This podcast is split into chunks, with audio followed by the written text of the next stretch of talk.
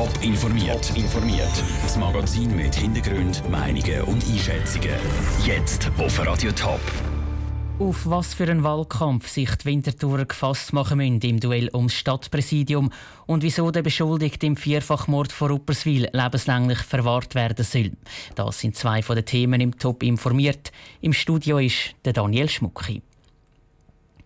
Zur Wintertour liegen die Karten definitiv auf dem Tisch. Die SP-Mitglieder haben gestern Abend die Stadträtin Yvonne Beutler als Kandidatin fürs Stadtpräsidium nominiert. Sie fordert im zweiten Wahlgang am 15. April den amtierenden Stadtpräsident Michael Künzli von der CVP. Was für einen Wahlkampf auf die Wintertour erwartet, die Vera Büchi schaut führen. Bei diesem Leistungsausweis wählt man eigentlich einen Stadtpräsidenten nicht ab. Die Wählerinnen und Wähler ein sehr deutliches Zeichen abgegeben, dass sie sich eine andere Politik wünschen. Zu hören ist der Wahlkampf vom Stadtpräsidium schon an den Kampfansagen der beiden Kandidaten. Zu sehen, aber erst bedingt. Auf der Website vom CVP-Stadtpräsident Michael Künzle heisst sie die Bildunterschrift nämlich immer noch. Am 4. März 2018 wieder als Stadtrat und Stadtpräsident. Die Vorbereitungen sind aber am Laufen, sagt Michael Künzli. Wie konkret sein Wahlkampf soll aussehen lässt er offen. Er plant aber einen intensiven. Auch wegen der Erfahrung aus dem ersten Wahlgang. Dass die Leute nicht an Turnen sind, äh, wie man der Meinung ist, die Regierung die schafft das sowieso. Und wir sind alle, alle überrascht über das Ergebnis von dort her äh, wird man jetzt äh, sicher schauen, welche Person letztendlich jetzt das Stadtpräsidium bekleidet. Zumindest online einen Schritt weiter ist seine Konkurrentin, die SPlerin Yvonne Beutler. Auf ihrer Website ist schon eine über 20-seitige Broschüre aufgeschaltet, die für ihre Kandidatur wirbt. Eine Kandidatur, die es so zuerst ja nicht einmal gegeben hat. Im ersten Wahlgang am 4. März hat Yvonne Beutler nur für den Stadtrat kandidiert. Dort hat sie am meisten Stimmen von allen Stadtratskandidaten geholt und sich erst dann für den Kampf um Stadtpräsidium entschieden. An der Art des Wahlkampfs will sie aber nichts ändern anstehen, auf die Straße stehen, mit den Leuten reden.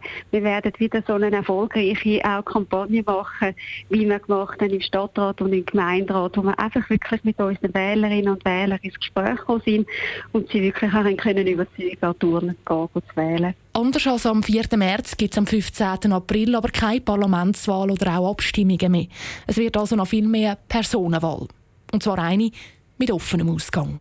Der Beitrag von der Vera Büchi. Das Duell zwischen der Yvonne Beutler und Michael Künzle um Stadtpräsidium Zwintertour hat es im 2012 schon mal gegeben. Dort hat sich der Michael Künzle klar durchgesetzt. 13 Jahre lang war sie im Schaffhauser Regierungsrat, zuletzt als Finanzdirektorin, Rosmarie Wittmer-Gissel. Heute hat die bald 62-Jährige zum letzten Mal die Rechnung vom Kanton präsentiert, bevor sie Ende Monat zurücktritt. Im Beitrag von Andrea Nützli schaut die Schaffhauser Finanzdirektorin noch ein letztes Mal zurück auf ihre Zeit. Zahlenmeisterin, die nie müde wird. So ist die Finanzvorsteherin vom Kanton Schaffhausen, Rosmarie Wittmer-Gissel, in der Vergangenheit in den Medien beschrieben worden. Heute hat sie zum siebten und letzten Mal die Rechnung vom Kanton präsentiert. Während dem Reden hat sie aber nie an ihren Rücktritt gedacht, wie Rosmarie Wittmer-Gissel sagt.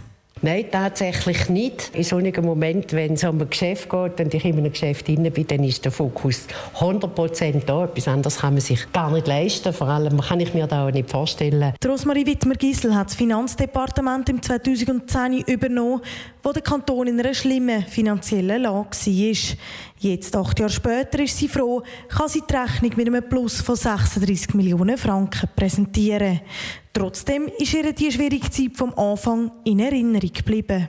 Wenn ich jetzt zurückschaue auf die letzten acht Jahre, da haben wir wirklich, ich meine, wir haben vor acht Jahren ganz andere Situationen gehabt, 2011, 2012, also grottenschlecht, oder? Minus 23 Millionen, minus 24 Millionen.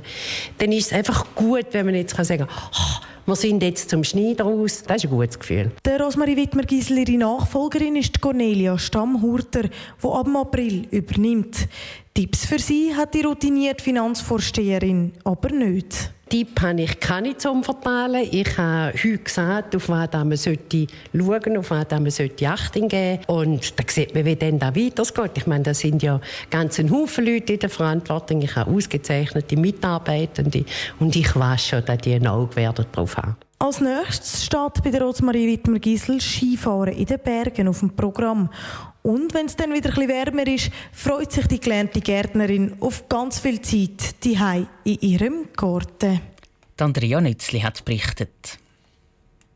Der Täter vom Vierfachmord vor Upperswil soll nie mehr aus dem Gefängnis kommen. Das fordert die Staatsanwaltschaft im Prozess vor dem Bezirksgericht Lenzburg. Für uns beim Prozess mit dabei ist der Sandro Peter.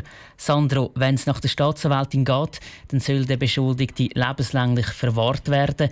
Wie begründet die Staatsanwältin die Forderung? Ja, nicht nur die lebenslängliche Verwahrung ist das Thema, sondern woher soll sie ja lebenslänglich eine Freiheitsstrafe bekommen. Das, weil es eine besonders skrupellose Tat war und darum geht sie von mehrfachem Mord aus. Ebenfalls das Thema ist räuberische Erpressung, Freiheitsberaubung, Geiselnahme, sexuelle Handlungen mit Kind und Brandstiftung. Die Tat, die sei ganz lang geplant die sei ganz schnell ausgeführt worden. Und sie sei besonders grausam gewesen, ähm, weil der Täter, der hat ja Geld erpresst, den Sohn missbraucht, die vier Leute umgebracht und dann auch noch das Haus anzündet, um die Spuren zu beseitigen. Also da ganz schwerwiegend ähm, Tatverhalten. Die Staatsanwaltschaft fordert also die höchste Strafe, die ein Schweizer Gericht aussprechen kann. Aber ist das überhaupt realistisch, dass das Gericht die Strafe dann auch wirklich verhängt?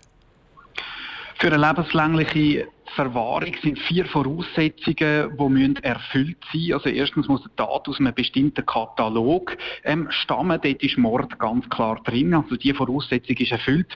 Dann muss die psychische und physische Integrität von Leuten beeinträchtigt werden. Das ist natürlich bei dieser Tatlage ebenfalls erfüllt. Es muss ein höchstes Rückfallrisiko geben. Das ist erfüllt. Das haben, Grund, äh, haben die psychiatrischen Gutachten gezeigt. Und der Beschuldigte der muss langfristig untherapierbar sein. Und das sagen zwar die Gutachter, dass die Störungen, die der Beschuldigte hat, dass die langfristig therapierbar wären. Die Staatsanwältin hingegen sagt aber, dass die Tat gar nicht wegen diesen Störungen begangen worden ist, sondern einfach aus der Lust dazu. Und da gäbe es gar nichts, wo man therapieren könnte und darum sage ich das auch untherapierbar. Danke für die Informationen, Sandro Peter, direkt aus Schaffisheim. Nach der Staatsanwaltschaft haben noch die Privatkläger ihre Plädoyers gehalten. Sie fordern vor allem Geld für die Angehörigen der Opfer. Am Nachmittag steht dann das Plädoyer von der Verteidigung auf dem Programm. Das Urteil im Prozess zum Vierfachmord vor Upperswil das wird übermorgen erwartet. Top informiert, auch als Podcast. Mehr Informationen gibt's auf toponline.ch.